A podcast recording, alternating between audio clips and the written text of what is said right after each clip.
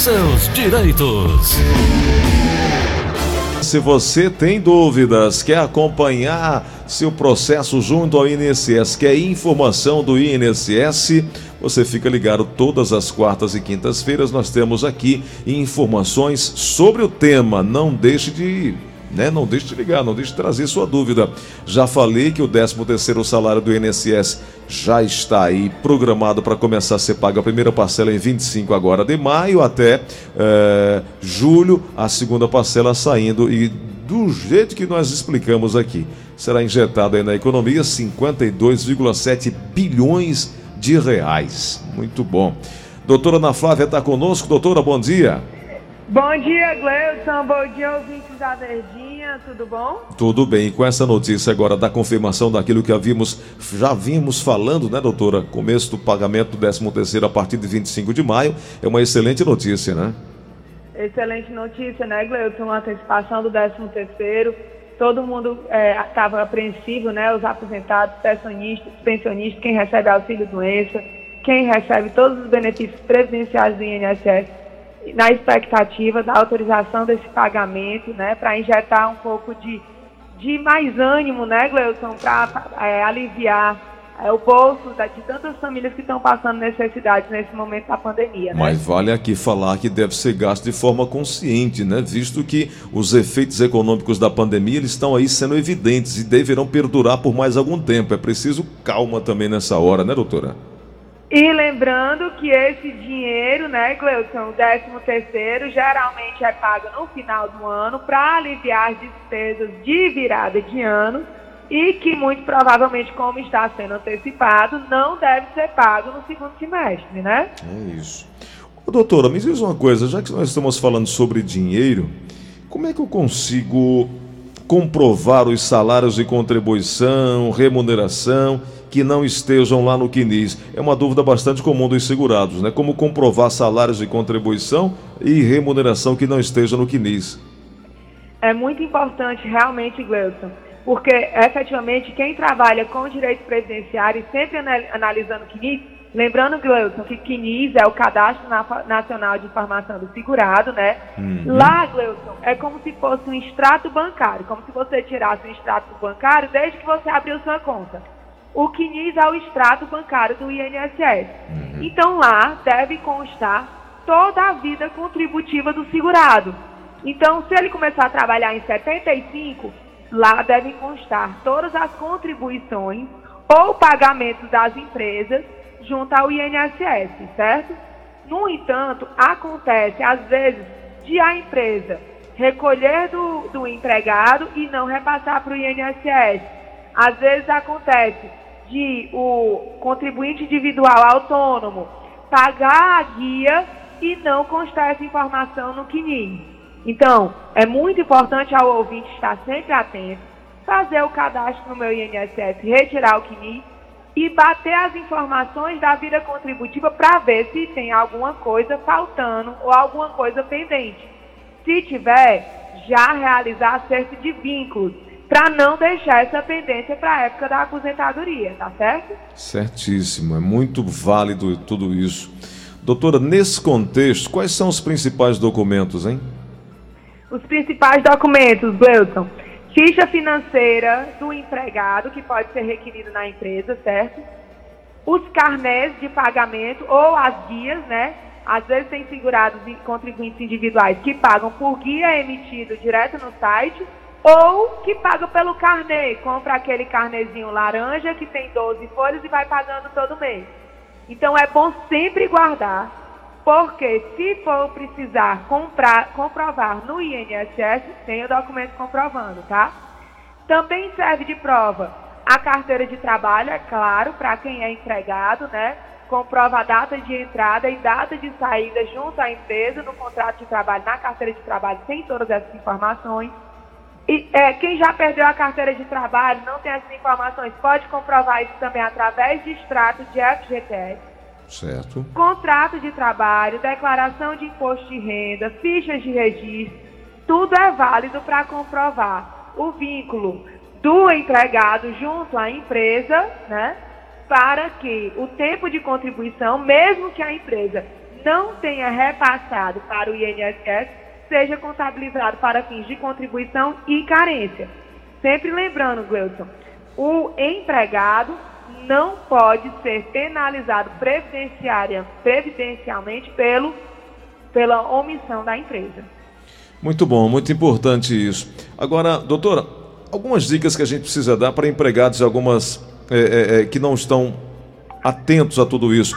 O extrato do FGTS, carteira de trabalho, é, o olerite, né, pra, no caso do, dos, dos, autônomos ou do, dos MEIs, né, que o contrato de trabalho, declaração de imposto de renda, rescisão de contrato de trabalho, fichas de registro, todos esses documentos são importantes né, para empregados e para uh, autônomos, para uh, os chamados MEIs, né, doutora? Sim, Wilson, é sempre importante. A gente não tem muito essa cultura de guardar documentos, mas para fins de aposentadoria é sempre importante estar com esses documentos guardados para poder comprovar caso no CNIS conste alguma omissão da vida contributiva do segurado. Doutora, eh, a gente vai já abrir aqui espaço para que os ouvintes possam fazer pergunta, mas eu tenho muita curiosidade em saber como converter a aposentadoria por invalidez em aposentadoria por idade é, mais adiante, quando chegar à idade. Como é que é feito esse processo? Também uma dúvida constante, Gleudson, dos ouvintes, né? Uhum. E, e, vem muito por, pelo WhatsApp aqui para o escritório. Então, a conversão é, de aposentadoria por invalidez em aposentadoria por idade, ela não é automática, né? No INSS não é direta essa conversão.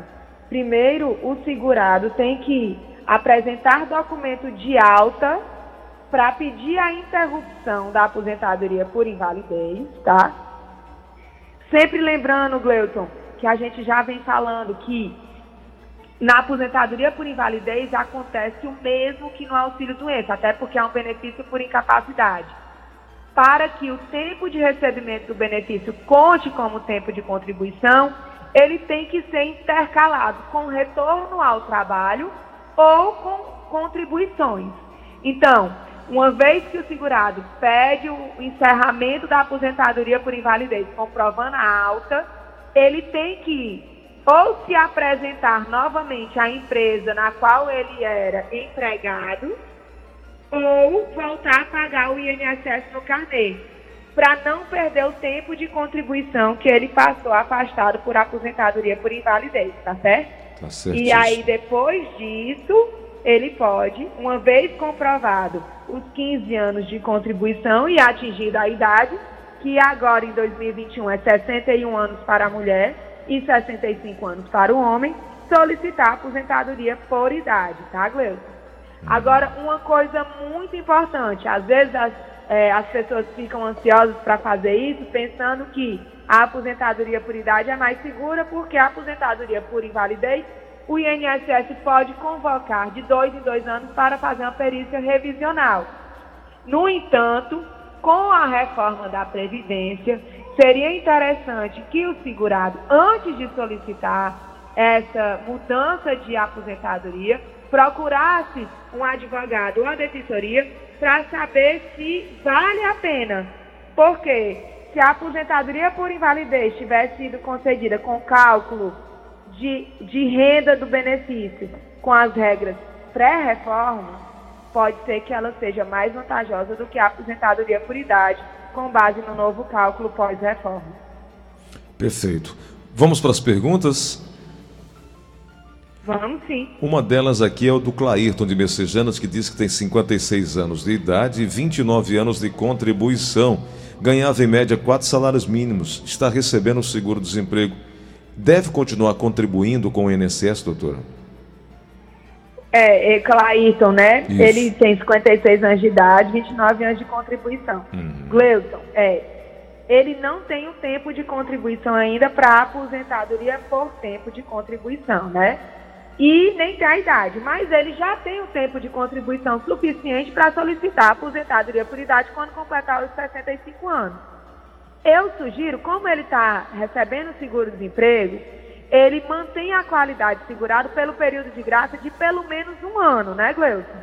E como ele tem mais de 10 anos de contribuição, esse período de graça pode ser prorrogado por até 24 meses. Então, eu sugiro que quando terminar esse período de graça, ele pague o INSS pelo menos de 4 em 4 meses para evitar a perda da qualidade segurada, para que Deus me livre e guarde, aconteça alguma eventualidade de ele adoecer ou sofrer um acidente ou virar óbito, poder usufruir dos outros benefícios que a manutenção da qualidade segurada dá direito, como auxílio doença, auxílio acidente, aposentadoria por invalidez e pensão por morte. Perfeito. Vamos aqui mais uma pergunta. Alô, quem fala? Alô. Oi, quem é? Aqui é o Evandro da Lagoa Redonda. Pois não, meu amigo Evandro, pode perguntar. Eu queria fazer duas perguntas, doutor. Uma, doutora, é porque a minha, a minha esposa ela aposentou-se, vai fazer 10 anos em setembro, certo? Ela é, ela é professora. Então, para me dar uma entrada na revisão dela, como nós faríamos. E outra, a pessoa que já pagou 12 anos, mas está com 10 anos que não paga, como faria para retornar e se perder o direito de segurar? Se perde esse tempo, paga. Pronto, duas perguntas muito interessantes do Evandro, né, Gleuton? E pelo visto ele tem escutado as nossas instruções, né, Gleuton? Ainda bem, hein, doutor, então, audiência. Ainda bem, né? Em setembro, em setembro ele perderia o direito de revisão, mas ele já escutou que são 10 anos.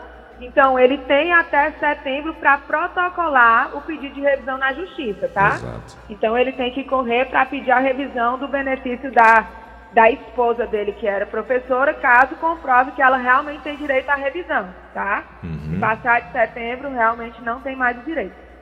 E a outra pergunta dele é com relação ao pagamento. Ele disse que pagou 12 anos, né?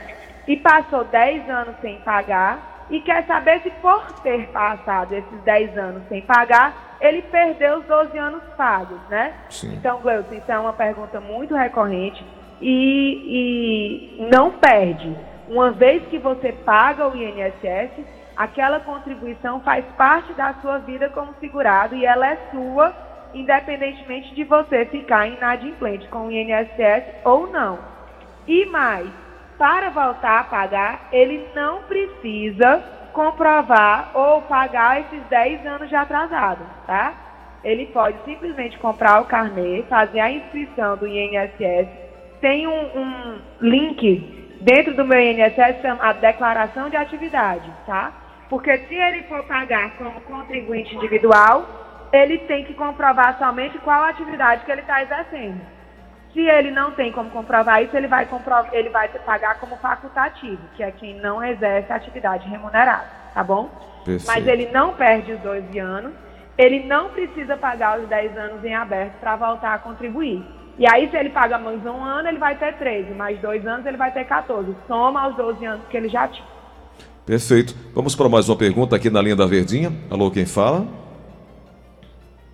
Alô? Alô. Pois não? Oi. Diga lá. Bom dia. Bom dia. É o Fernandes. É o seguinte, eu me aposentei o ano passado, dia 15 de fevereiro, e só fui receber é, o aposento no dia 15 de junho e eu solicitei é, que eu queria receber pela Caixa Econômica, e me mandaram para a Crefisa. De lá para cá, todo mês, ontem foi uma das vezes, eu consultei o saldo pela manhã, que eu recebi primeiro. Então tinha 887 reais. Eu só consegui sacar 650. O resto sumiu. E isso tem que ser feito saque nos caixas 24 horas. Naqueles caixas eletrônicos que ficam no supermercado. Mas vamos para a pergunta. Então é o seguinte, eu liguei para a Crefisa e ela disse que era despesa. Cada saque que eu faço é 11 reais, mas mesmo assim eu fiz dois saques. E todo mês acontece isso. A quem é que eu devo recorrer?